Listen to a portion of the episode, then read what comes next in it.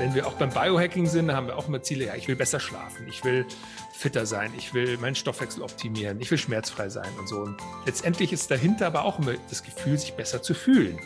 So, es geht um ein Gefühl und egal, ob das jetzt auch immer das Gefühl des Glücks ist, aber ich, ich denke, das ist so eins der ultimativen Gefühle, die wir verfolgen. Und Aristoteles meinte eben schon, das ist allein Sinn genug, diesen Zustand ultimativen Glücks zu verfolgen.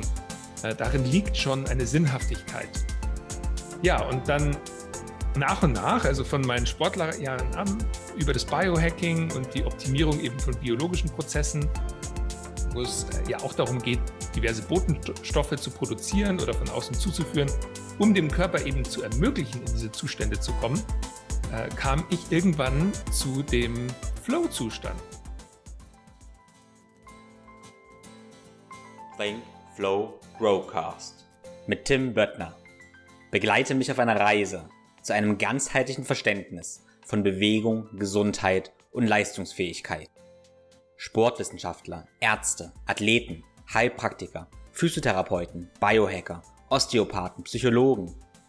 Wir tauchen in das Denken und Handeln von Spezialisten ein, um zum Generalisten zu werden.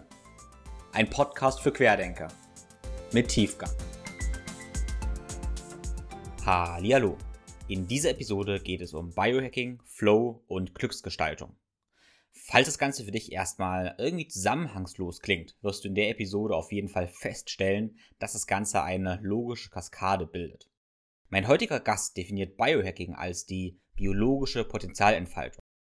Aber Biohacking, sprich besser schlafen, besser essen, besser trainieren, ist eigentlich nicht das Ziel, sondern Mittel zum Zweck. Ein Zweck kann sein, dass wir besser und schneller in den Flow-Zustand kommen. Der Flow-Zustand ist ein sehr, sehr erfüllender Zustand, wo Handlung und Bewusstsein verschmelzen und ja, wir die optimale Erfahrung sammeln. Aber auch dieser Flow-Zustand ist letztendlich wieder ein Mittel zum Zweck. Und das ultimative Ziel, der ultimative Zweck ist letztendlich ja, dass wir glücklicher sind. Und darum geht's. Ich spreche also in der heutigen Episode, wie wir Biohack nutzen können, um mehr und schneller in den Flow zu kommen, um damit unser Glück selber gestalten zu können. In diesem Sinne, ohne viele weitere Worte, herzlich willkommen, Max Gotzler. Ja, danke, Tim. Schön bei dir zu sein. Genau, und ja, ich möchte dich erstmal kurz ein bisschen vorstellen. Und ich weiß gar nicht, ob dir das so bewusst ist eigentlich, was du so eingefädelt hast in den letzten Jahren. Äh, weil tatsächlich, ich glaube, das, ist dir, das ist mir auch heute und morgen erst so richtig bewusst geworden eigentlich. Weil tatsächlich habe ich dich das erste Mal, ja, online, weiß ich nicht, wann das war, wenn ich dann auf den Podcast gestoßen bin, aber dann äh, bin ich zum Flowfest 2017 nach Berlin gekommen und dann, was du ja nun organisiert hast mit Flowgrade, und da sind so eine ganze Menge Steine ins Rollen gekommen. Ne? Und dann ja, haben wir uns da ein bisschen vernetzt, habe andere Freunde, Bekannte kennengelernt und haben sich so viele Sachen ergeben mit ja, Freunden, Bekannten über die nächsten Jahre. Ne? Ähm, ja, stimmt gar nicht. Wir haben uns davor nämlich schon in, äh, in München getroffen auf dem Functional Training Summit. Ich wollte gerade sagen, genau. ich habe meine, meine Wahnsinnsimitation. Jeder, der in den Genuss gekommen ist, schon mal in mich äh, schauspielern zu lassen und den Tim zu, zu pers äh, personifizieren, als ich ihn kennengelernt habe. Das ist immer sehr lustig, weil er da gerade an, an Ringen gehangen war und seine ganzen Turnkunststücke äh, gezeigt hat. Und ich äh, stilisiere das gerne so ein bisschen hoch, leicht übertrieben, wie er da hing und immer mal wieder rüberblickte. Aber das muss man in Person sehen. Das kann ich jetzt ganz schwer. das hat auch wahrscheinlich so nie stattgefunden, aber es ist trotzdem ein sehr, sehr schönes Bild, ja. Ähm, genau, die Geschichte damals war eigentlich genau, dass ich gar nicht so richtig wusste, wie ich dich, wie ich dich ansprechen sollte und ein ganzes Team und dann mich einfach dazu entschieden habe, mich einfach ganz natürlich zu verhalten und ja, in Ringen rumzutoren. Genau, einfach mal irgendwie so Olympia-Kunststücke an Ringen zu vollbringen so ist es dann irgendwie passiert. Aber genau, und dann sind wir übers Flowfest äh, in Berlin dann ja ein bisschen näher in Kontakt gekommen und ja, dann ging das so die Jahre eigentlich weiter. Und tatsächlich bist du ja heute dann in meinem Podcast. Interessanterweise habe ich den Podcast aber vor ungefähr einem Jahr gestartet, ein bisschen weniger als ein Jahr. Und ja, und damals hattest du mir auch noch dann Tipps gegeben, wie ich denn damit eigentlich starte. Hattest auch gesagt, hey, ich soll einfach starten, mir nicht zu viele Gedanken machen. Und auch diesen Podcast hast du noch so ein bisschen, bisschen angestoßen. Also mir da ganz, ganz viel, ja, Vertrauen und Mut auf jeden Fall gemacht. Und da bin ich dir total, total dankbar für, ja. Ja, danke. Das freut mich total, das zu hören. Ja, ich erinnere mich, du hast mir auch eine, eine Episode mal geschickt, weiß ich noch. Und äh, auch spannend zu sehen, die Entwicklung, weil ich weiß noch, da habe ich im Ohr, dass du noch ja ein bisschen Nervosität in der Stimme hattest oder so ein bisschen, also versucht hast, das alles richtig zu machen. Und äh, jetzt hört man dir zu und du machst es so ganz natürlich und so äh, einfach wie ein, wie ein echter Profi. Und das ist, das ist toll zu sehen. Ja, also wie ein echter Profi fühle ich mich noch nicht, aber auf jeden Fall fühle ich, dass ich weniger aufgeregt bin und mehr im, im Flow. Genau, und Flow ist natürlich auch so ein Thema, wo ich dich ganz, ganz stark mit assoziiere. Und eigentlich habe ich so drei Wörter für den heutigen Podcast so, so im Kopf. Das ist einmal das ganze Thema Biohacking, das Thema Flow und dann das Thema Glück. Okay? So, weil ich habe ja viel drüber nachgedacht. Ich, mich treibt immer Essenz ein bisschen an. So. Also was ist so, so ein Thema oder mehrere Themen? Und du irgendwie, man assoziiert dich früher mit dem ganzen Thema Biohacking. Okay, so Max der Biohacker. Dann aber mehr so Flow, Flow Grade, Flow. Und jetzt ist es aktuell so ein bisschen das Thema Glück. Und wir hatten ja letzte Woche auch das Gespräch gehabt, wo du gesagt hast, hey, du bist auch, ähm, ja, kannst du gerne mal erzählen, wie du das gerade ähm, grad siehst, was deine aktuelle Mission ist, dass du der, der Glücksbringer, Glücksforscher bist. Genau. Gerne, ja, wir bringen die auf jeden Fall zusammen, die drei Disziplinen. Diese drei Disziplinen, das finde ich ganz, ganz spannend. Das ist für mich wie eine Evolution. Also, wie siehst du das? Absolut. Also, ich denke, eigentlich kam ich so auf den Trichter auch über meine ganze Lebensgeschichte, dass wir ja auch immer Dinge verfolgen, ja, mit welchem Ziel, um letztendlich glücklicher zu sein. Also warum willst du in, dass ich als Basketballer in der NCAA spielen? Warum willst du den Partner deiner Träume kennenlernen? Warum willst du den Traumjob haben? So ja, um glücklicher zu sein, um ein Gefühl zu erzeugen, das du eben im Moment nicht hast und du denkst, wenn ich äh, das erreiche, wenn ich in dem Team spiele, den Job habe, die perfekte Partnerschaft, dann bin ich endlich glücklich. So. Und ich glaube, das ist so über die Jahre auch die Erkenntnis von mir, äh, die, die kam dann nach und nach, dass es eben nicht so ist, dass wir ständig Erwartungen und Bedürfnisse haben, die wir erfüllen wollen oder, oder auch Ziele. Und wenn wir diese erfüllen, dann, dass dann vielleicht kurzfristig eben so ein Gefühl von, von Freude auftritt, aber dass es eigentlich äh, schnell ersetzt wird mit einem weiteren Bedürfnis, mit einem weiteren Ziel. Und dann sind wir ganz schnell bei der Glücksforschung irgendwann, weil eben wenn wir auch beim Biohacking sind, haben wir auch immer Ziele, ja, ich will besser schlafen, ich will fitter sein, ich will meinen Stoffwechsel optimieren, ich will schmerzfrei sein und so. Und letztendlich ist dahinter aber auch immer das Gefühl, sich besser zu fühlen. So, da, es geht um ein Gefühl und egal, ob das jetzt auch immer das Gefühl des Glücks ist, aber ich, ich denke, das ist so eins der ultimativen Gefühle, die wir verfolgen. Und Aristoteles meinte eben schon, es ist allein Sinn genug, diesen Zustand ultimativen Glücks zu verfolgen. Äh, darin liegt schon eine Sinnhaftigkeit. Ja, und dann nach und nach, also von meinen Sportlerjahren an, über das Biohacking und die Optimierung eben von biologischen Prozessen, wo es äh, ja auch darum geht, diverse Botenstoffe zu produzieren oder von außen zuzuführen, um dem Körper eben zu ermöglichen, in diese Zustände zu kommen, äh, kam ich irgendwann zu dem Flow-Zustand. Und der Flow, die in der Psychologie, ähm, also meine ganze Lebensphilosophie, basiert unter anderem, ich habe es jetzt leider gerade nicht hier, aber auf, auf dem Buch Flow von Mihai Csikszentmihalyi, den du ja auch äh, kennst und viel von ihm auch schon äh, äh, integriert hast in deine Arbeit. Und der hat ein Buch geschrieben, im Flow, das Geheimnis des Glücks auf Deutsch, ist ein ungarischer, ungarisch geborener, mittlerweile Amerikaner, ein Professor, der in Montana lebt und der sein ganzes Leben eigentlich dann der Erforschung von Glückszuständen gewidmet hat. Und dann irgendwann kam er darauf, äh, dass Leute diesen Zustand, in dem sie sich wirklich erfüllt fühlen, im Moment verlieren, komplett im Präsent sind, einer Aktivität nachgehen, die sie autotelisch verfolgt. Autotelisch bedeutet nur aus der Freude an der Aktivität selbst, also nicht um irgendwie Geld zu verdienen oder irgendwas zu erreichen, sondern wirklich nur, weil die Aktivität so erfüllend ist. Und dann hat er die Leute gefragt, so wie fühlt sich das denn an, wenn du in diesem Zustand bist? Und dann haben die eben Worte gewählt, wie schwebend, wie fließend. Und dadurch kam er dann auf den psychologischen Begriff des Flows. Und den Flow hat er dann definiert als die optimale Erfahrung.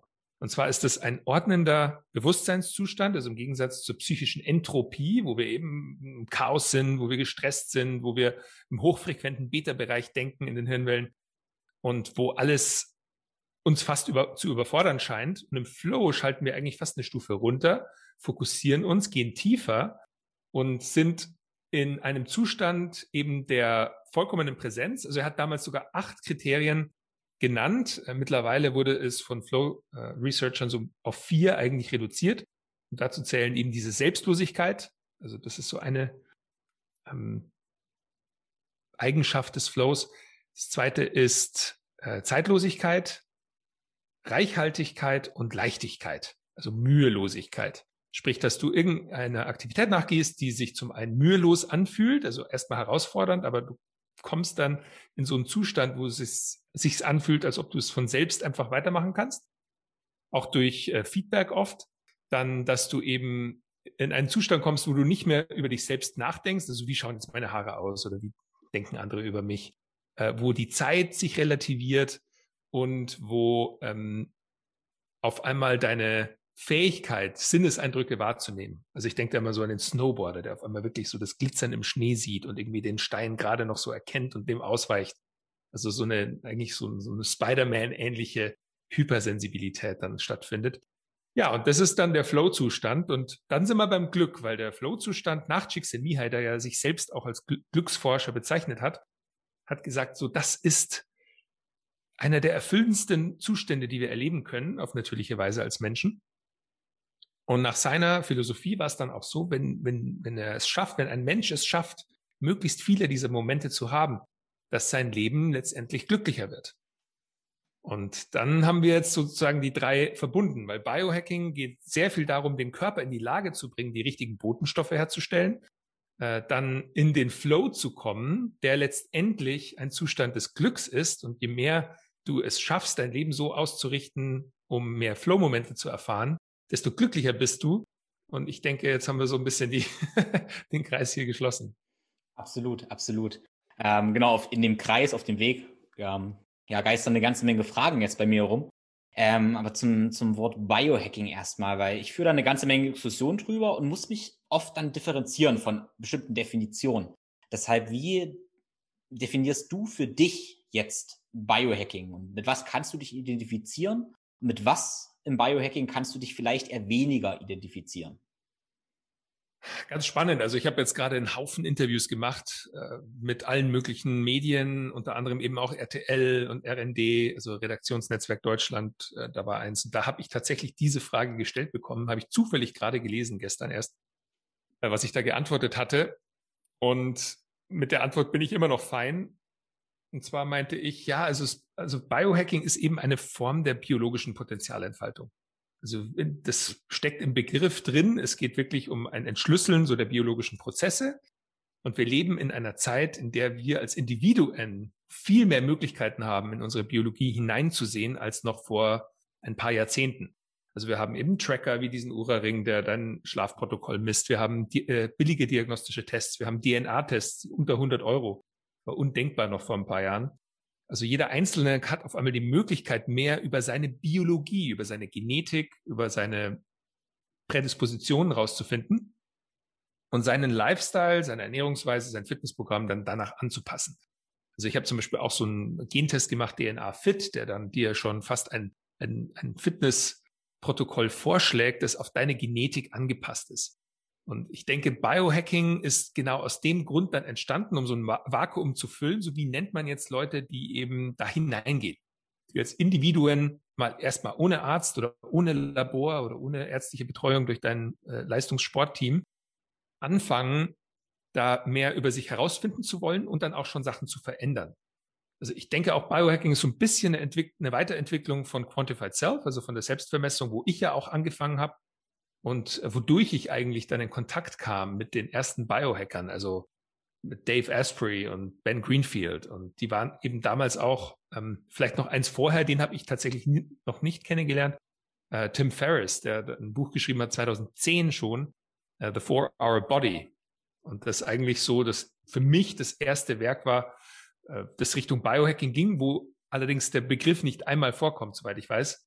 Und der sich auch nicht als Biohacker bezeichnet hat, sondern der Begriff kam dann später, eben um diese Gruppe zu, zu beschreiben. Und auf einmal kamen dann äh, mit unterschiedlichen Definitionen unterschiedliche Biohacking-Gruppen. Also dann kamen die Finnen mit Temu Arina und äh, Oli Sovia, wie die dann den, den Biohacker Summit gemacht haben in Helsinki. Und die haben eine Definition gehabt, Biohacking ist eine Kombination aus alten Weisheiten, neuen Technologien und Systemdenken.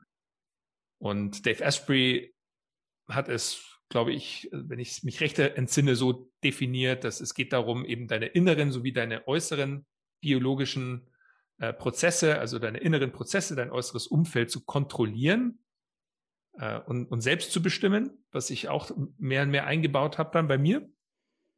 Und dann kamen immer mehr Abspaltungen. Also dann, äh, wir hatten da den Patrick äh, bei uns auf dem Flowfest, schwarz, glaube ich.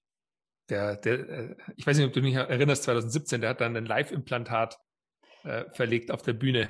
Ja, ja, ich erinnere mich, ja, ja, ja, ja. Mhm. Das Cyborg, äh, Doc Cyborg heißt er auf, auf Instagram. Und der zum Beispiel eine Art Biohacking macht, wo ich jetzt raus bin. Also der macht ja viel mit Implantaten, der hat Chips drin, mit denen er seine Tür öffnen kann und wo er irgendwie seine Kontodaten gespeichert hat und äh, bezeichnet sich auch als Biohacker. Dann gibt es auch die Serie mittlerweile Biohackers auf Netflix, die ja sehr viel äh, in Richtung Gen-Editing geht und wonach ich nach einem Gespräch mit dem Regisseur tatsächlich, aber auch äh, mit ihm eigentlich auf den Nenner kam, hey, Biohacking ist einfach kein geschützter Begriff und Leute verwenden es in unterschiedlichsten Weisen.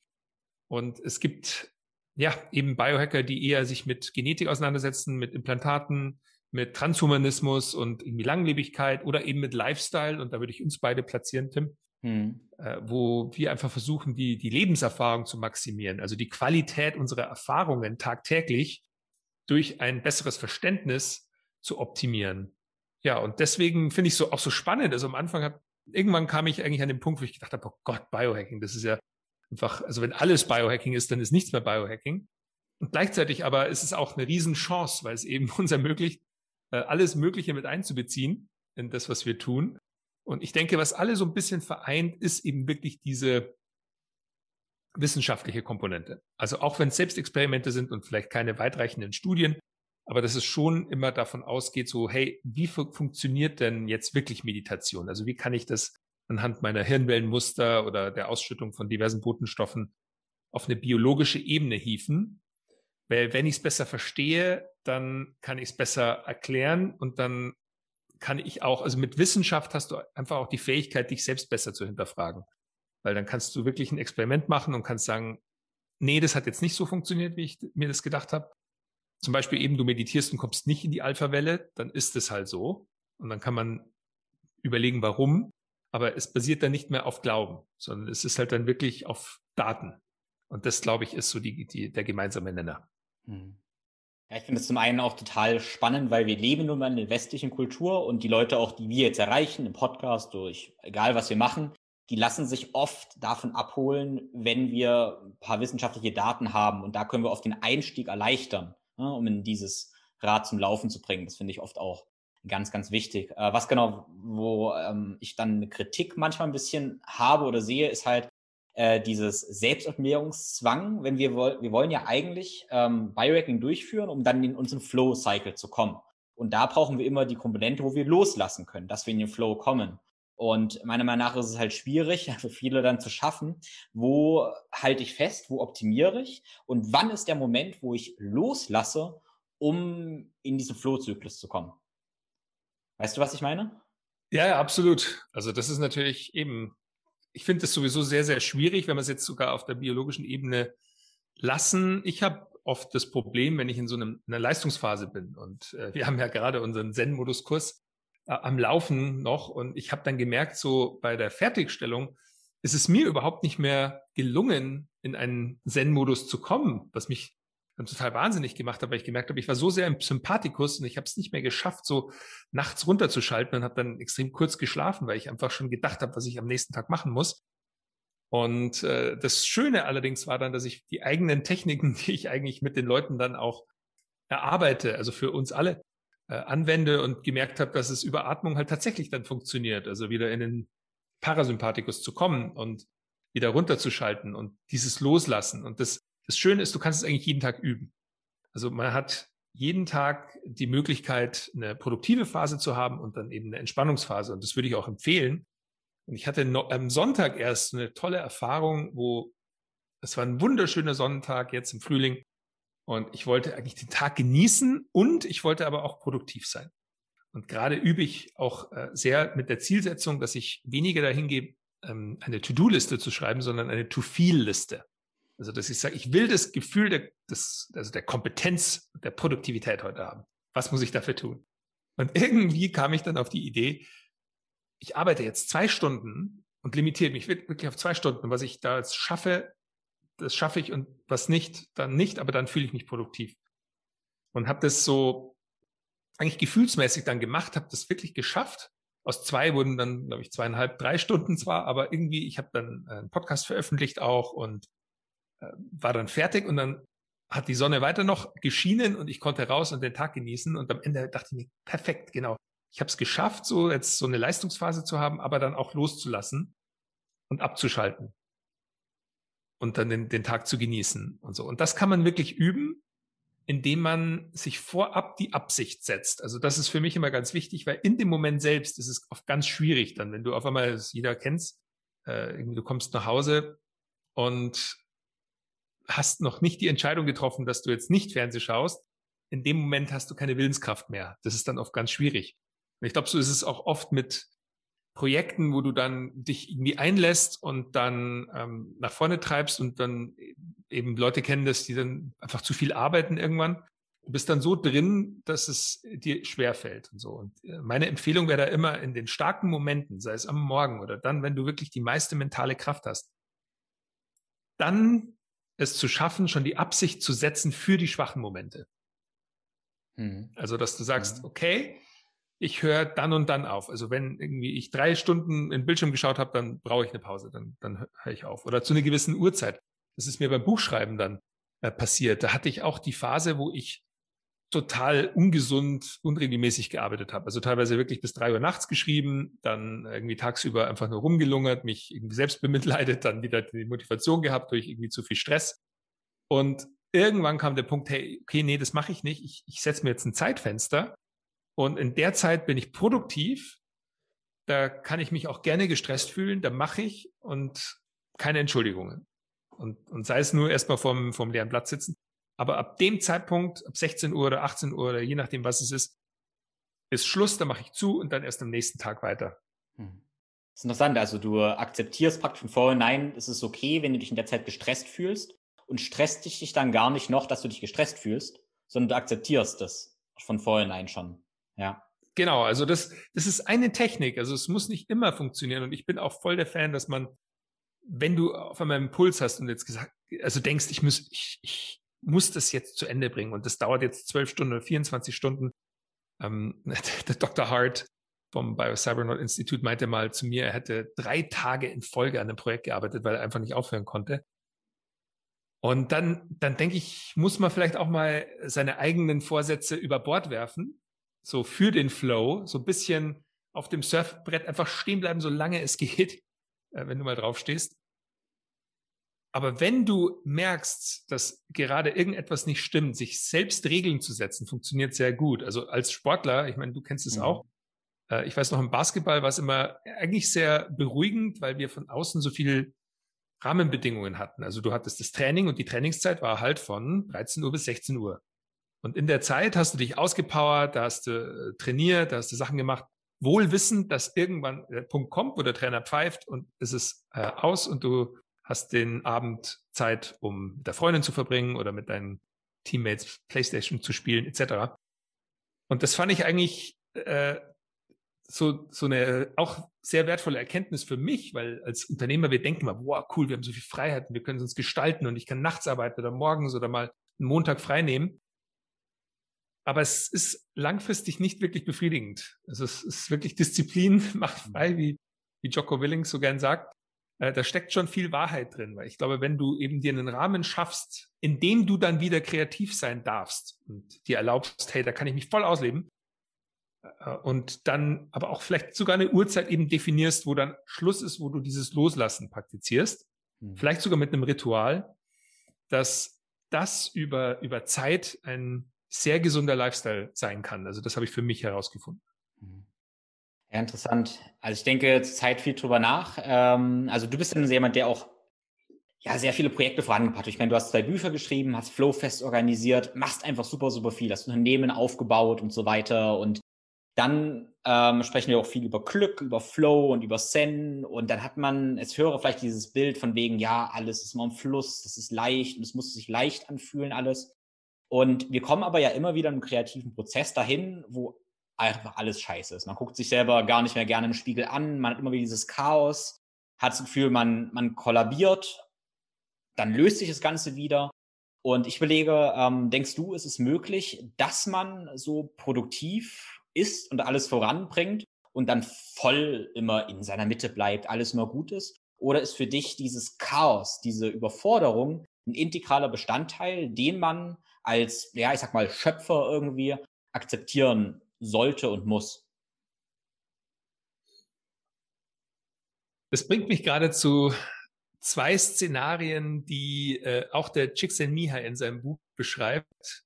Ich glaube, die Personen nennen sich E und R, also E. -Punkt und R. -Punkt. Weiß nicht, ob du dich noch erinnerst. Äh, beschreibt, also E ist, glaube ich, eine Frau, die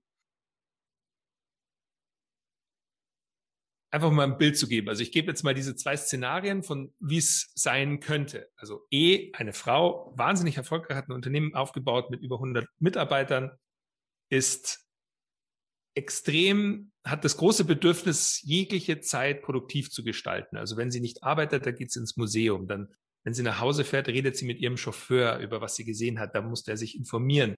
Dann äh, geht sie mit ihren Hunden spazieren und genießt ein bisschen Sonne, bleibt genau 15 Minuten stehen, um so ein bisschen sich zu äh, besonnen, äh, geht zurück, macht noch ein paar E-Mails, ein paar Anrufe, fährt dann runter, schläft gut, steht am nächsten Morgen früh auf, macht ein Workout, geht wieder zur Arbeit, gestaltet ihren Tag also komplett produktiv und hat die Fähigkeit auch in den richtigen Momenten oder wenn sie mal irgendwie zwischen Meetings mal fünf Minuten hat, kurz zu meditieren, wirklich in so eine Alpha-Welle zu kommen, und äh, hat es geschafft, durch eine komplette äh, Selbstbestimmung, durch das Management ihrer selbst, ihrer Biologie, diesen Lifestyle zu leben. Und ist extrem erfüllt dabei. Und ein anderes Szenario wäre jemand R, ein Mann, der Dichter ist, der wahnsinnig viel Zeit mit seinen Gedanken verbringt, der allerdings auch einem äh, einer Organisation angehört, wo er allerdings nicht wirklich bekannt ist, aber wo er sich gerne eben umtreibt, die sich regelmäßig treffen, wo er seine Dichtkunst präsentieren kann, äh, wird von tausenden Leuten weltweit gelesen, hat nicht das Bedürfnis, unbedingt in der Öffentlichkeit zu stehen, sondern viel Zeit mit sich und seiner Kunst zu verbringen. Allerdings auch bei ihm ist jeder Moment bewusst gelebt. Also er hat keine Zeit, wo er irgendwie sich äh, unnütze ablenkt, sondern befasst sich einfach sehr viel mit Selbstbeobachtung, mit Beobachtung von äh, anderem und seiner Kunst und lebt ein Leben eher zurückgezogen und in Ruhe. Und äh, das waren so zwei Beispiele, wie es funktionieren kann. Und das wichtige, die, die gemeinsame Komponente ist, dass man einfach sich stets bewusst ist seines Tuns, seiner Gedanken, seiner Empfindungen und dass das allein schon äh, das, der erfüllende Part ist, egal letztendlich, wie du dann deine äußere Welt managst oder welchen Dingen du nachgehst, aber dass du immer wieder sagen kannst, also solange ich mir bewusst bin, welche Informationen ich gerade in meinem Bewusstsein lasse und wie ich die interpretiere und wie ich da äh, sie lenke in Richtung meiner großen Anliegen, meiner Ziele, ähm, so lange bin ich in einem erfüllten Zustand und nenne es Flow, nenne es Zen. Und also wenn du auch gerade beschrieben hast, so wie es, was ich mache, also ich äh, habe schon auch über die Jahre gemerkt, dass ich irgendetwas Getriebenes in mir hatte, das nicht unbedingt immer das äh, Harmonische in mir war, sondern schon eher etwas auf der Suche nach dem nächsten Ding, so nach außen gerichtet, Blick überall. So, was kann ich noch machen, um mehr diesem großen Ziel näher zu kommen, mich erfolgreich, mich produktiv, mich kompetent, mich geliebt, mich gesehen zu fühlen? So, und jetzt gerade bin ich interessanterweise, genau jetzt, wo du mich interviewst äh, und auch durch den neuen Kurs und so, gerade wieder da angekommen, hey, es ist ja alles schon da es ist ja alles schon in mir. So, also diese Gefühle, die, die Rezeptoren, die bestehen bereits. Und wenn ich will, dann kann ich das alles jetzt schon fühlen. Und ich habe jetzt gerade so eine neue Übung entwickelt für auch meine Teilnehmer. Ich nenne sie den Gefühlsmanifestor. Äh, wonach wir eben wirklich, also es ist auch ein Blatt Papier, kann ich dir auch gerne schicken, mhm. äh, wo es wirklich die Zielsetzung ist keine To-Do-Liste, sondern eine To-Feel-Liste. Also sprich, in der Mitte ist To Feel, rechts ist To Be und links ist To Do. Und ähm, dass ich auch mit meinen Teilnehmern erarbeite, hey, welches Gefühl willst du in deinem Alltag haben? Also nicht, hey, ich muss jetzt noch das Projekt fertig machen, ich muss mit den Hunden spazieren gehen, ich muss meine Kinder abholen, sondern das mag sein, ergibt sich dann vielleicht auch, aber erstmal, okay, ich will mich am Ende des Tages produktiv fühlen, kompetent, glücklich. So, und dann mal wirklich da reingehen, okay, welche Seinszustände ergeben sich dadurch? Also da sehe ich zum Beispiel hilfsbereit sein. So offene Augen haben für dein Umfeld. Es braucht jemand irgendwas von mir. Oder ähm, geduldig sein. Das ist für mich auch eher ein Seinszustand als ein Gefühl. So Geduld haben mit meinen Mitmenschen. Ja, und dann daraus ergeben sich dann Aufgaben. So, okay, ich habe jetzt verinnerlicht, ich will das als mein Ziel haben. Äh, ich gehe meinen Verpflichtungen nach, die ich habe, aber dann gehe ich wirklich an die Projekte, die mich eben kompetent, produktiv, glücklich fühlen lassen. So, und äh, dann auf einmal orientiert sich auch dein, dein Unterbewusstsein schon an Menschen, an Sachen, die du machst, äh, um diese Gefühle hochzuholen. Also das ist die große Theorie. So, es klingt so einfach, ist dann aber nicht so leicht. Aber wenn man das jeden Tag übt, und ich übe das gerade ganz intensiv, dann entspannt sich dein Leben extrem, weil du merkst, okay, diese Gefühle auf die, ist gar nicht so sch schwierig, weil es ist oft gebunden an deine eigenen Erwartungen an dich selbst. Und ich weiß, Tim, du bist auch jemand, der sehr hohe Erwartungen an dein Tun und an dich hat und du extrem nach vorne prescht und einfach da mal seine eigenen Erwartungen an sich eben managen, weil du sagst, ich will mich jetzt am Ende des Tages kompetent fühlen. Jeder weiß es. Wenn du eine Sache mit irgendwie zehn To-Dos hast, eine, eine Liste, und du schaffst drei davon, dann fühlst du dich unproduktiv. Wenn du allerdings eine Liste mit drei To-Dos hast und schaffst alle drei, sagst, ha, cool, ich habe meine Ziele erreicht. Und so kann man sich da so ein bisschen hinmanagen, weil letztendlich aus den Gefühlen heraus ergibt sich Compound Interest. Also sprich, du baust jedes Mal, wenn du zu Bett gehst und du hattest einen produktiven Tag gefühlt, dann wachst du schon mal auf mit, hey, ich bin ein produktiver Mensch. So. Also dein Unterbewusstsein vertraut wieder dieser Fähigkeit, diesem Gefühl. Und dann ergeben sich auf einmal äh, die Sachen von fast automatisch. Also du gehst dann wieder an die Dinge ran, die funktioniert haben, die sich gut angefühlt haben. Und am Anfang ist es hart, aber nach und nach ergeben sich dadurch einfach Automatismen. Da sind wir wieder bei Verhaltensweisen. Und das finde ich gerade eine, echt eine spannende Errungenschaft. Und ich probiere gerade wieder eigentlich weniger zu machen und dennoch mehr Effekt zu haben. Mhm. Auf mein Leben und auch auf das meiner Kunden und meiner Follower und meiner Freunde. Äh, und äh, wirklich lieber weniger machen, aber dafür richtig bewusst und gescheit mit mehr Impact, als irgendwie jeder Karotte nachzulaufen, die da draußen rumhängt. Ja, wunderschön. Also das, das Konzept klingt wirklich großartig. Verlinke ich gerne mal in den, in den Show Notes. Kann jeder mal für sich ausprobieren. Ähm, auf dieses Konzept bin ich tatsächlich auch dieses Frühjahr von dem äh, Neil Donald Walsh gestoßen. Ich habe mit dem äh, Gespräche mit Gott äh, geschrieben, die Bücher, und äh, mit ihm auch einen Kurs gemacht. Und da gab es auch die Aufgabe, sich immer an drei äh, Teilen des Tages, Vormittag, Nachmittag, Abend, vorzunehmen, wie ich mich wann fühlen möchte. Ne? Und ich habe mir vorgenommen, okay. am Vormittag bin ich ähm, so und so, am Nachmittag möchte ich kreativ sein, am Abend bin ich ähm, friedlich zum Beispiel. Und wenn ich das dann reflektiert habe mit dem Journal am Abend, war der Wahnsinn, wie das plötzlich einfach funktioniert hat, wie ich wirklich am Nachmittag kreativ war, wie ich am Abend friedlich war. Und das war teilweise für mich als irgendwie auch Ingenieur teilweise so krass, das funktioniert ja wirklich. Ja. Und genau, wie du sagst, ich denke, da kennen sich ganz, ganz viele wieder endlose To-Do-Listen ähm, viel schöner sind eigentlich To-Be-Listen.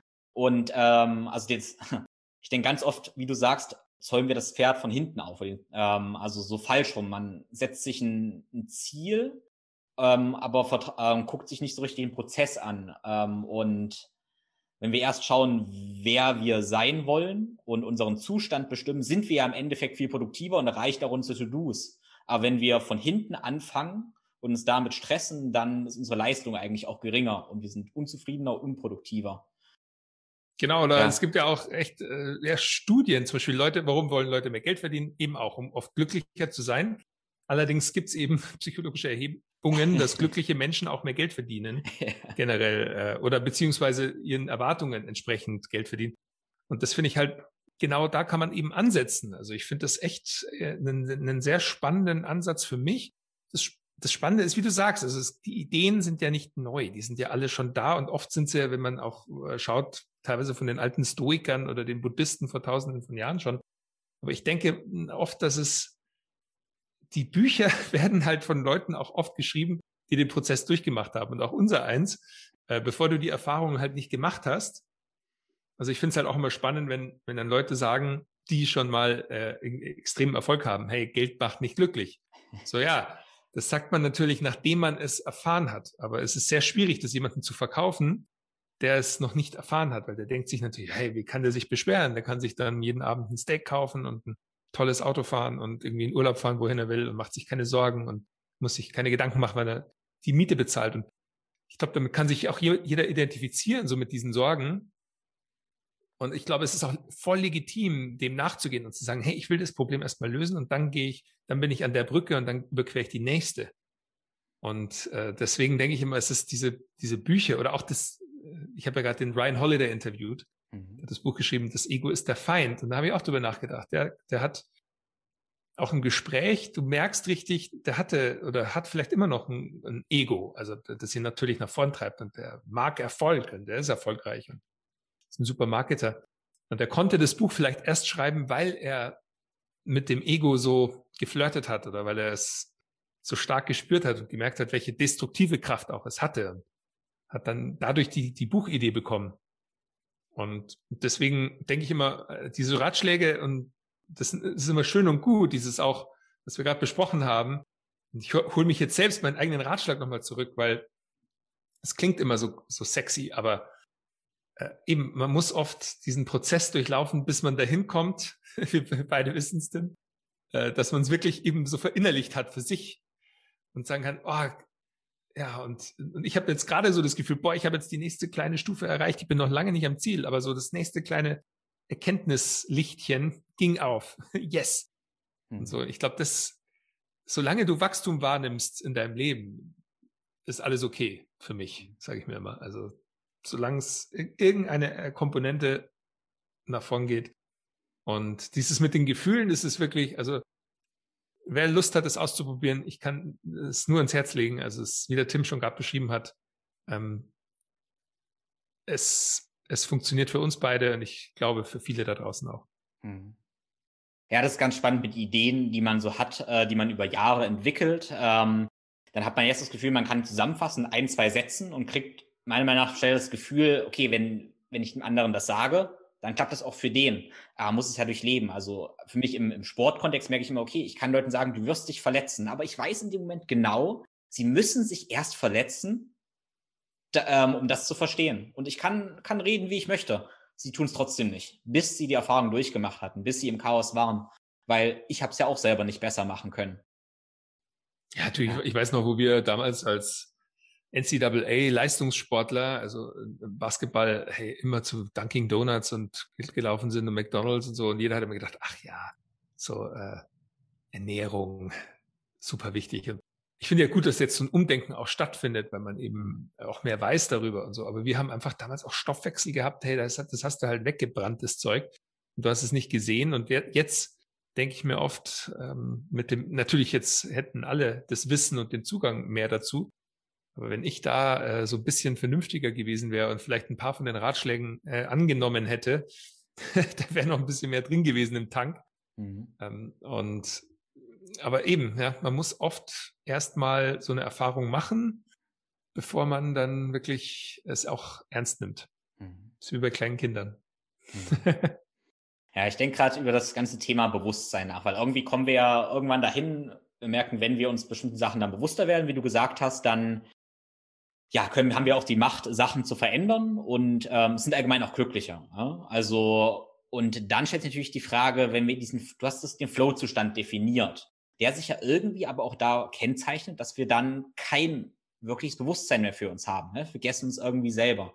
Wie geht denn deiner Meinung nach Bewusstsein und Flow-Zustand einher? Siehst du da Gegensätze oder verschmelzen die miteinander oder wie begreifst du das? Äh, also der, die Psychologen, äh, wie der Glücksforscher äh, der Csikszentmihalyi zum Beispiel definieren es phänomenologisch erstmal. Vielleicht macht es Sinn, erstmal Bewusstsein zu definieren, weil Es wird sehr schwierig, wenn man es jetzt biologisch erklären will. Natürlich, das sind Millionen Jahre von Evolution und äh, diverse biochemische Prozesse und irgendwie das zu verstehen, das würde jetzt äh, den Rahmen sprengen.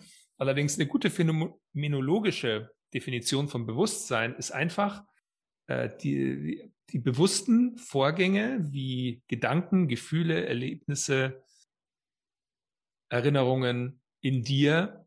Und jetzt kommt das Wichtige, die du fähig bist, auch zu lenken.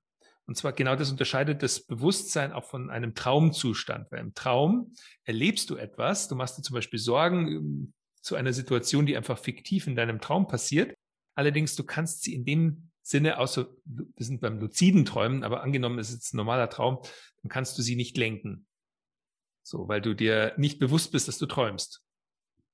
Und so unterscheidet äh, ein Psychologe dann zum Beispiel einfach den Bewusstseinszustand. Und dann gibt es zwei Faktoren, die da eine Rolle spielen. Und auch der Flow-Zustand ist schon äh, also ein bewusster Zustand, weil du, weil du Dinge lenkst, allerdings eben nicht in einem Zustand, wo du in, im präfrontalen Kortex, also dein, dir deiner selbst wirklich wieder mhm. von außen bewusst bist, sondern es ist eine Art äh, an, an der Grenze, Graubereich, wo du eigentlich zwischen, also das Unterbewusstsein mit deinem Bewusstsein flirtet, Prinzip. Mhm. Es gibt ja auch dieses Alpha-Theta-Training, wo du eben fast zwischen einem meditativen und einem Alpha-Zustand hin und her springst. Und die zwei Faktoren allerdings, die dann wichtig sind, auch beim Flow-Zustand, wenn es um Bewusstsein geht, sind eben, welche Informationen kommen hinein in dein Bewusstsein. Klassisches Beispiel, wenn du Hunger hast und irgendwann kommt in dein Bewusstsein die Idee, etwas zu essen. Mhm. so weil du eben durch die Prozesse jetzt äh, was essen solltest, weil du Hunger hast. Dann äh, ist die Information da und du interpretierst sie und du entscheidest, wie du damit umgehst. Zum Beispiel, ah, ich gehe zum Kühlschrank und hole mir was zu essen. Mhm. Und wenn dann die weiteren Informationen, die du erhältst, dich näher an dein Ziel bringen, dann ist das beglückend. Klassisches Beispiel, wo dieselbe Information unterschiedliche Geisteszustände auslösen kann. Also wenn ein, wenn die Börse jetzt heute crasht, dann hat der Börsenmakler vielleicht eine Existenzerfahrung, die überhaupt nicht positiv ist und wo er sich über alles Sorgen macht und denkt, oh Gott, mein Leben kollabiert gerade. Aber der politisch Aktive, mhm. der vielleicht ein Interesse daran hat, dass die Gesellschaft mal durchgeschüttelt wird. Der hat Glücksgefühle, wenn die, wenn die Börse crasht. Also dieselbe Information kann unterschiedliche Bewusstseinszustände dann auslösen und Gefühle. Und dann geht es eben sehr viel dahin, äh, wie die interpretiert wird, die Information. Und wenn wir dann Richtung Flow schauen, dann geht es darum, eben zum einen die richtigen Informationen in dein Bewusstsein zu lassen, die dich auch eben in diese Richtung bringt, wo deine, sich deine Ziele und deine Erwartungen befinden mhm. und eben diese, diese Hochgefühle des Flow-Zustandes und wo du auch ähm, mit der, mit dem Feedback, also der zusätzlichen Informationen dich dahin bewegst. Also der Csikszentmihalyi spricht dann von einem Zustand eben genau zwischen äh, Überforderung und Unterforderung. Das mhm. ist so, das ist der ideale Kanal, der, dieser Flow-Tunnel, der Flow-Channel, äh, wo du dich befinden solltest. Also stets äh, leicht herausgefordert, aber auch nicht unterfordert. Mhm. Und ähm, da kann man sich schon ein bisschen äh, hinbewegen, eben vor allem sein, also ich bin großer Fan davon, ja auch dein äußeres Umfeld so zu gestalten, dass allein da schon diverse Informationen entweder geblockt werden mhm. oder die richtigen Informationen zugelassen werden. Also eben, wenn du viel investierst in mit welchen Leuten du zum Beispiel arbeitest oder dich jeden Tag umgibst, in, ähm, dass du dein Handy einfach ausgeschaltet hast, bis du halt vielleicht deinen ersten Kaffee getrunken hast oder äh, erstmal die, Routine hast, ein bisschen mhm. rauszugehen, dich zu bewegen. Äh, allein das kann eben schon helfen, äh, die richtigen Informationen in dein Bewusstsein, die dich da eben nicht stressen, weil allein wenn du den Fernseher anschaltest oder irgendwie die Instagram Timeline runterscrollst oder die Nachrichten anschaust, dann lässt du schon Dinge in dein Bewusstsein, die dein Bewusstsein irgendwie verarbeiten musst oder äh, die vielleicht ein, ein geübter Mönch von sich dann wegschieben kann. Aber der Normalmensch für uns ist es einfach ein Stressor. Mhm. Und äh, das muss verarbeitet werden, muss interpretiert werden. Welche Implikationen hat das jetzt für dein Leben? Ähm, irgendwo genau die Corona-Impfung funktioniert wieder nicht. Äh, was heißt es jetzt? Und du hast vielleicht den Impfstoff, äh, du weißt ja nicht, äh, vielleicht ob du dich impfen lassen solltest oder nicht, egal. Auf jeden Fall, es Mhm. stresst und es führt zu psychischer Entropie. Und deswegen hier wieder, es gibt dann zwei Möglichkeiten eigentlich, die Qualität deiner bewussten Erfahrungen zu erhöhen. Das eine ist eben deine Fähigkeit, mit solchen negativen Sachen besser umzugehen. Und das andere ist, diese erstmal schon vorzufiltern und zu entscheiden, welche du überhaupt in dein Bewusstsein lässt. Mhm. So, und dann, also dann hört es bei Csikszentmihalyi übrigens auch auf. Der sagt, es gibt dann keinen Plan. So, das muss jeder für sich selbst bestimmen. Und das ist ja das Schöne. So, jeder malt sein eigenes Kunstwerk so im Leben. Mhm. So dein, dein persönliches Leben, wie du das gestaltest. Und dann sind wir eigentlich bei meinem großen Thema Glücksgestaltung, weil ich habe immer gedacht, wenn ich einen, welchen Kurs würde ich gerne unterrichten in der Schule, dachte ich mir Glücksgestaltung, das wäre doch super. äh, weil da kannst du dich total ausleben. Es gibt keine Schablone, die irgendwie jemand kopieren kann, sondern du kannst nur Leuten Impulse geben und Ideen und Geschichten und Anekdoten und, äh, und um ihnen besser zu helfen, für sich den Schlüssel zu finden. Mhm.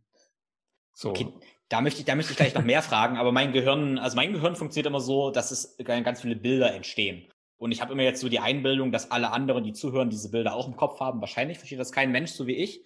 Aber meinem Gehirn ist gerade so auf der einen Seite, dass wir Biohacking haben und Bewusstsein. Ja, und durch Biohacking und Bewusstsein setzen wir Voraussetzungen für Flow. Ja? Und dann schaffen wir durch Bewusstsein unser Umfeld und Biohacking, um perfekten Flow zu erleben. Und dann gibt es diesen Moment, wo wir loslassen und sind im Flow, wo sich jetzt alles irgendwie auflöst. Ne? Das poppt in meinem Gehirn jetzt irgendwie so auf. Und dann erleben wir ja hoffentlich Glück und dann kommst du als Glücksgestalter ja ins, ins Spiel. Und ähm, jetzt spanne ich ja mal kurz den Bogen. Und zwar, dein erstes Buch war, äh, hieß Biohacking. Zweites, genau, ich habe es zufällig gerade hier. Genau, das zweite, gut, hieß auch eigentlich mehr oder weniger der tägliche Biohacker, aber geht für mich eigentlich auch viel mehr um Flow. Genau, das, ich habe das ja auch hier neben mir liegen. Und dein drittes Buch. Ähm, welches Kapitel würde das tragen? Oder wie unser Freund Nico Richter fragen würde, welche, wie, welches, ähm, welche Überschrift würde das aktuelle Kapitel deines Lebens tragen? Welche Überschrift? Uh, ich glaube, gerade so eine, eine Vertiefung. Also ähm, das ist ganz spannend, ja. Vertiefung vielleicht. Weil äh, wenn ich, wenn ich so überlege, die, die, die letzten Jahre, du hast schon aufgezählt, so ich habe wahnsinnig viel so irgendwie in die Breite geschossen, so viel ausprobiert, Podcast gestartet, genau, das Flowfest veranstaltet, zwei Bücher geschrieben, Unternehmen gestartet, erstmal angefangen eigentlich mit Diagnostik, äh, Labordiagnostik verkauft, dann hin zu Bulletproof-Produkte verkauft, Lebensmittel, Nahrungsergänzungsmittel, äh, Online-Kurse und so und einfach viel, viel, viel ausprobiert, was ich auch jedem empfehlen kann. Ich finde so die 20er bis die 30er äh, ist eine super Zeit, um einfach mal einfach schauen, was möglich ist und Sachen machen und und schauen, was hängen bleibt. Und jetzt gerade so, jetzt bin ich 36 und habe eben ja doch schon ein paar Jahre jetzt hinter mir, auch seit Unternehmensgründung. Und jetzt geht's gerade bei mir äh, einfach so, okay, ich habe jetzt so viele verschiedene Sachen gemacht. So, welche von denen sind jetzt wirklich, wo ich ein bisschen tiefer reingehen will?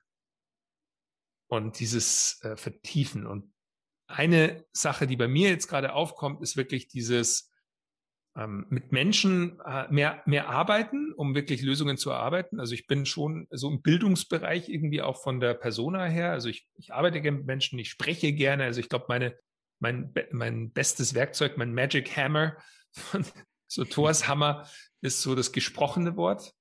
Äh, und ich spreche viel und gerne und ich schreibe auch, aber eben das gesprochene Wort, glaube ich, ist wirklich so ein bisschen mein Steckenpferd.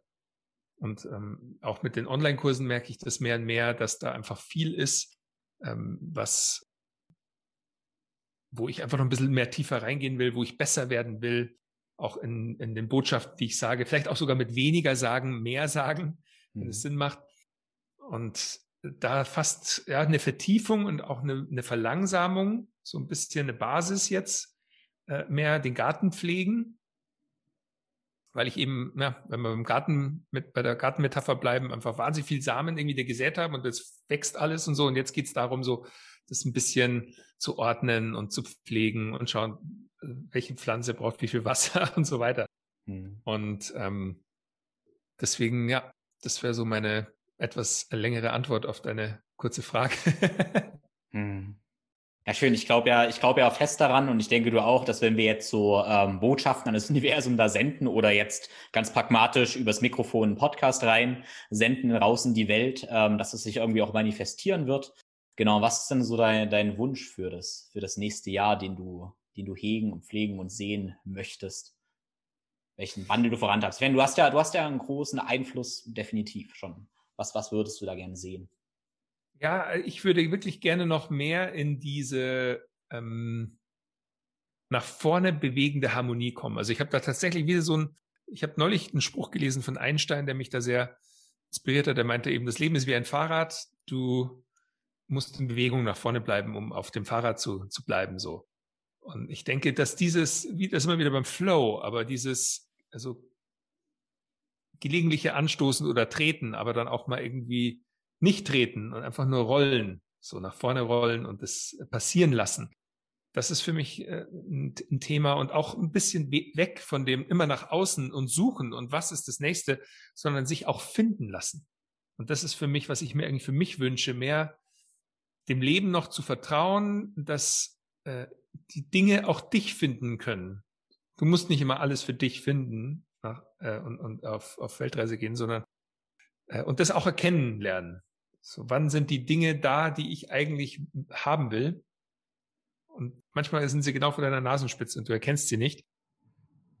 Und das ist gerade noch so ein, so ein Ding. Und da, das wünsche ich mir jetzt, dass für, für das kommende Jahr auch, dass auch mit der ganzen ähm, Panik in der mhm. externen. Welt, ja, so eine gewisse innere äh, Harmonie und zwar nicht nur bei mir, sondern auch in dem Unternehmen und dass äh, die Menschen weiter Spaß haben. Zum Beispiel das größte Kompliment für mich, das hat äh, vor zwei Wochen eine meiner Mitarbeiterinnen gesagt, die meint, äh, ein, ein, wir machen immer jede Woche drei Erfolge.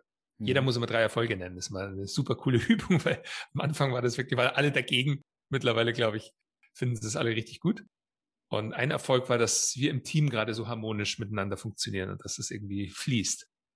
Und das war echt das größte Kompliment für mich, ähm, und wie, auch wieder, das Gefühl ist nicht unbedingt gekoppelt an jetzt Größen wie dein, wie der Umsatz oder das Geld, das man verdient oder die Follower, die man auf Instagram hat, sondern es ist einfach das Gefühl irgendwie, es fließt im Team und wir kriegen Sachen getan und wir bereichern das Leben unserer Kunden und so. Und es braucht eben gar nicht so viel. Und das mehr kultivieren noch, diese positiven Emotionen noch mehr kultivieren, auf täglicher Basis wirklich und in dem Sinne dann auch noch mehr leben, was ich auch den anderen immer predige. Weil das ist immer, glaube ich, das Schwierige von jemandem, der predigt, äh, dass er kennt die Probleme nur allzu gut von denen, denen er es erzählt, aber er kann sie oft ganz schlecht äh, bei sich selbst anwenden. Nach dem Motto, der, der Schuster hat immer die schlechtesten Schuhe. Hm. Oder der ja. Friseur hat den häss hässlichsten Haarschnitt. So, das sind so, äh, ja, so, so, so Grundwahrheiten. Und da will ich noch ein bisschen mehr hin, dass ich eben ein Schuster bin, der selber schöne Schuhe trägt. Mhm.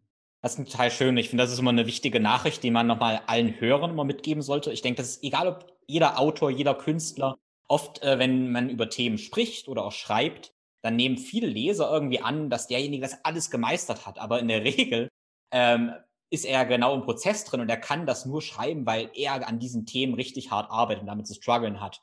Und das ist, finde ich, so eine Botschaft, die Hörer oder Leser dann eigentlich ein bisschen erleichtern sollte, weil man sonst ja oft in dieses Ding reinkommt, ah, der und der kann das schon und ich nicht. Aber in der Regel, der Schriftsteller, der Sprecher, wie auch immer, das sind ja genau seine aktuellen äh, Themen und das ist okay so. Genau, also ja, kann ich nur unterzeichnen. cool. Ja, ich weiß, du fährst es langsam wieder nach München praktisch. Und genau. Genau. Ja, ich habe tatsächlich äh, angefangen, wieder so ein Fitnessprogramm äh, zu starten, zusammen jetzt mit mhm. einem alten Basketballkollegen hier, mhm. Flo. Und äh, ja, wir sind dann später noch verabredet. Und das will ich einhalten, weil ich finde, es ist immer, besonders in der aktuellen Zeit, ist es auch wieder so eine Sache, so, ja, man kann sich irgendwie, ich mache auch gerne Yoga zu Hause, aber so richtig auspowern, ich weiß nicht, wie es für dich, Tim, du, du bist mhm. du so einer der diszipliniertesten, was, was körperliche Fitness äh, angeht, meiner Freunde, die ich kenne oder in, in meinem Freundeskreis. Ähm, aber ich finde, zusammen macht es einfach mal doch mehr Spaß als alleine, besonders wenn man so ein bisschen sich anstrengen will. Hm. Definitiv, definitiv, auf jeden Fall. Genau. Cool. Also ich danke dir auf jeden Fall erstmal dafür. Ähm, die Übung, die du, die du beschrieben hast, mit den ähm, drei verschiedenen Sachen, was wir sein wollen, das ist, glaube ich, total wertvoll. Jeder Hörer soll das auf jeden Fall ausprobieren. Das verlinke ich in den Show Notes. Und ja, also ich. Ja, das ist im Kurs, ich muss dazu noch was schreiben. Ja. Aktuell ist es im Zen-Modus-Kurs, aber ich, ich finde das, ach, das ist eine simple Übung. Ich, äh, ich schreibe dir da was zusammen, schick es ja. dir. Cool, danke. Genau. Und ja, für alle Hörer, die Lust auf deinen Zen-Modus-Kurs haben, auch den verlinke ich Mach nochmal einen ganz, ganz kurzen Pitch. Worum geht es denn im Kurs? Ja, sehr viel um das Thema mentale Stärke, Stressbewältigung und innere Harmonie, eben der Zen. So ausgehend von der ursprünglichen Bedeut Bedeutung des Wortes, eine, eine Vertiefung, eine Bewusstseinserhöhung. Ich sage immer, der Zen ist für mich auch einer der ordnenden Bewusstseinszustände, aber nicht wie der Flow. Der Flow ist eher in der Aktivität, im Bewegen. Der Zen ist in der Ruhe. Und äh, da geht es eben sehr viel darum und ich finde es echt sehr, sehr spannend. Also wir haben wahnsinns auch Teilnehmer, die sich da richtig, richtig einbringen.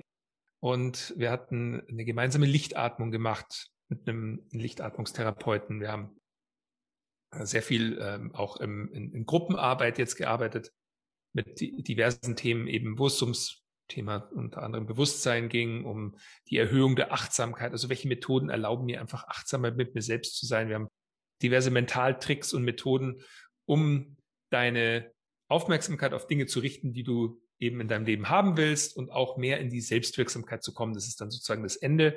Einfach die Selbstwirksamkeit in der Psychologie ist die Überzeugung, mit allen möglichen Situationen in deinem Leben aus eigener Kraft zurechtzukommen. Und genau, der Kurs ist rund darum aufgebaut und ich finde echt spannend, weil wir kommen dann im in der Betreuung immer, und mir ist es immer ganz wichtig, dass ich eben die Kurse immer live mitbetreue, also da passieren einfach die wirklichen Sachen. Und dann kommen eben auf einmal Ideen wie der Gefühlsmanifestor. Oder ich habe schon diverse andere Tools einfach erfunden, wo ich mir dachte, krass, genau das, also das ist jetzt wichtig, das ist wertvoll und wie kann ich eben irgendwie ein innovatives Tool und das kann eine, eine Übung sein, ein kurzes PDF oder irgendwie einfach nur eine, eine mentale Übung, um Leuten dabei zu helfen, eine Angst gehen zu lassen oder äh, etwas nicht zu vergessen, was sie, äh, an das sie sich erinnern wollen oder den äh, die Gedanken auf etwas Positives. Zum Beispiel, ich habe so eine Glücks mentale Glücksbox nenne ich das oder Glückstruhe, wo man einfach was physisches hat. Äh, es kann irgendwie was natürlich was Schönes wie das mhm. sein und Post-its daneben und irgendwie jedes Mal, wenn du an was Positives denkst, schreibst es dir auf und tust es in diese Box rein. Und äh, das sind so kleine Techniken oder Rituale, aber sie helfen dabei, sich immer wieder daran zu erinnern, so, hey, was ist mir eigentlich wichtig? Wo, wo will ich meine Gedanken haben? Was tut mir gut? Und ähm, das bedeutet auch nicht, komplett angstfrei zu sein. Ich sage immer, angstfrei ist kein erstrebenswerter Zustand, weil dann gehst du ins Casino und verspielst alles ohne Angst. Das ist nicht gut. Das ist auch nicht mutig, äh, sondern äh, mutig zu sein bedeutet eben auch mit der Angst der zu begegnen und trotzdem den Mut zu haben, dann auch immer wieder äh, etwas Tolles zu finden für dich oder dich gut zu fühlen und ähm, dir selbst zu vergeben, dir selbst zu verzeihen. So. Und das, das gehört für mich dann alles zusammen. Ja, und das war jetzt eine, ein bisschen länger ausgeholt, aber darum geht's in dem neuesten Kurs, in dem Zen-Modus. ja, wunderbar. Also ich denke, das trifft gerade irgendwie für mein Gefühl den, den Zahn der Zeit. Das, ja, definitiv. Also, Max, vielen, vielen, vielen Dank. Ähm, ich bin ehrlich gesagt total gespannt auf die nächsten Jahre, wie sich das Ganze entwickelt. Ähm, ich weiß, wir werden da viele Sachen irgendwie zusammen sehen, zusammen machen. Ähm, das ja, Flowfest hoffentlich wieder. Da warst du ja ein ganz integraler Part. Ja. Äh, und hast äh, super, super Workshop gemacht. Und ich hoffe wirklich, also wir kriegen so viele Anfragen von Leuten, die sagen, wann macht ihr das denn wieder? Und ich sage, ach, ja, also ich habe auch überlegt, ein digitales zu machen, aber ich denke mir, äh, die Magie des Flowfests war in der, Physi in der physischen, in dem physischen Zusammenkommen der Menschen. Hm. Und das kann man digital meines Erachtens so nicht darstellen. Also ähm, ich hoffe, zwei, 2022 sind wir zurück. Ja. Zumindest mit dem Projekt. Und ansonsten, ja, und dann finde ich ja einfach super, dass sich Leute wie du, Tim, äh, so engagieren, um auch eben, äh, ich finde, du, für mich bist, hast du eben dieses Körperliche. Und das kannst du auch wahnsinnig gut, aber digital rüberbringen, wo du mhm. einfach Leuten zeigst, mit ihrem Körper zu interagieren. ähm, der Tim hat mich auch super unterstützt bei meinem Buchlaunch und da habe ich ihn eingespannt ganz kurzfristig und er hat dann mit allen, die anwesend waren, es waren ja dann nicht so viele aus, aus Gründen der Pandemie, hat er ein, ein, einfach ein Workout gemacht, um wieder mehr in Touch zu kommen. Und ich finde, da ähm, bringen wir uns gegenseitig immer ein Stück weiter, weil eben du spring, bringst das Körperliche mit, Körper und Geist gehören zusammen. So, äh, ich bewege mich mehr in dem psychologischen Thema im Moment und dann gibt's eben die Simone und den Marc und alle bereichern irgendwie unsere kleine Bewegung da auf diverse Weise. Und ja, ich hoffe wirklich, dass wir bald wieder mal was Größeres zusammen machen können, mhm. ähm, um, um ja, das Leuten einfach zu zeigen, wie wir das für uns machen. Ja, ja, das hoffe ich auch. Das schaffen wir auf jeden Fall. Also Max, vielen, vielen Dank für deine Zeit. Danke, Tim. Ja. ich weiß, wenn du den Hahn aufdrehst bei mir, dann fließen die Worte nur so raus. Aber vielen, vielen Dank für deine Geduld und für deine Zeit und für deine tolle Arbeit. Also ich, ich muss sagen, ganz kurz, ich, ich finde es ja auch großartig, dass du dir Zeit nimmst. Ich weiß nur, du hast vor ähm, gesagt, ja, ja, los musst. Und ich weiß nämlich auch, ich weiß nicht, ob das die Hörer das wissen, aber du bist ja dann auch berühmt dafür, dass du ein bisschen outside der Zeit manchmal bist. Und ähm, deshalb äh, übernehme Mark ich die Rolle jetzt. von Mark eigentlich. ja, genau. übernehme ich die Rolle von Mark, der jetzt schon lange auf die Uhr gezeigt hätte. Genau, Max, ähm, wir müssen los. Genau, genau. genau. Max, steig ins Auto, mach dich los. genau. Ja, da, Tim, nochmal vielen, vielen Dank. Ja, du hast recht. Gerne. Ich muss, äh, bin auf dem Sprung, aber ich freue mich sehr auf viele gemeinsame tolle Momente und an alle Zuhörer, go for flow. Vielen, vielen Dank fürs Zuhören. Ich hoffe, du hast verstanden, wie du Biohack nutzen kannst, um besser und schneller in den Flow zu kommen und damit dein Leben glücklicher zu gestalten. Alle Links zur Episode findest du in den Show Notes. Ich kann dir sehr Max sein neues Buch empfehlen, Der tägliche Biohacker. Und auch das verlinke ich für dich in den Show Notes. Ich würde mich sehr freuen, wenn du uns eine Bewertung bei Apple Podcasts hinterlässt und dein wichtigstes Learning aus dieser Episode auf den sozialen Netzwerken in deiner Story teilst. Ich wünsche dir eine großartige Woche mit ganz viel Flow, Leichtigkeit und Glück. Alles Liebe, dein Tim.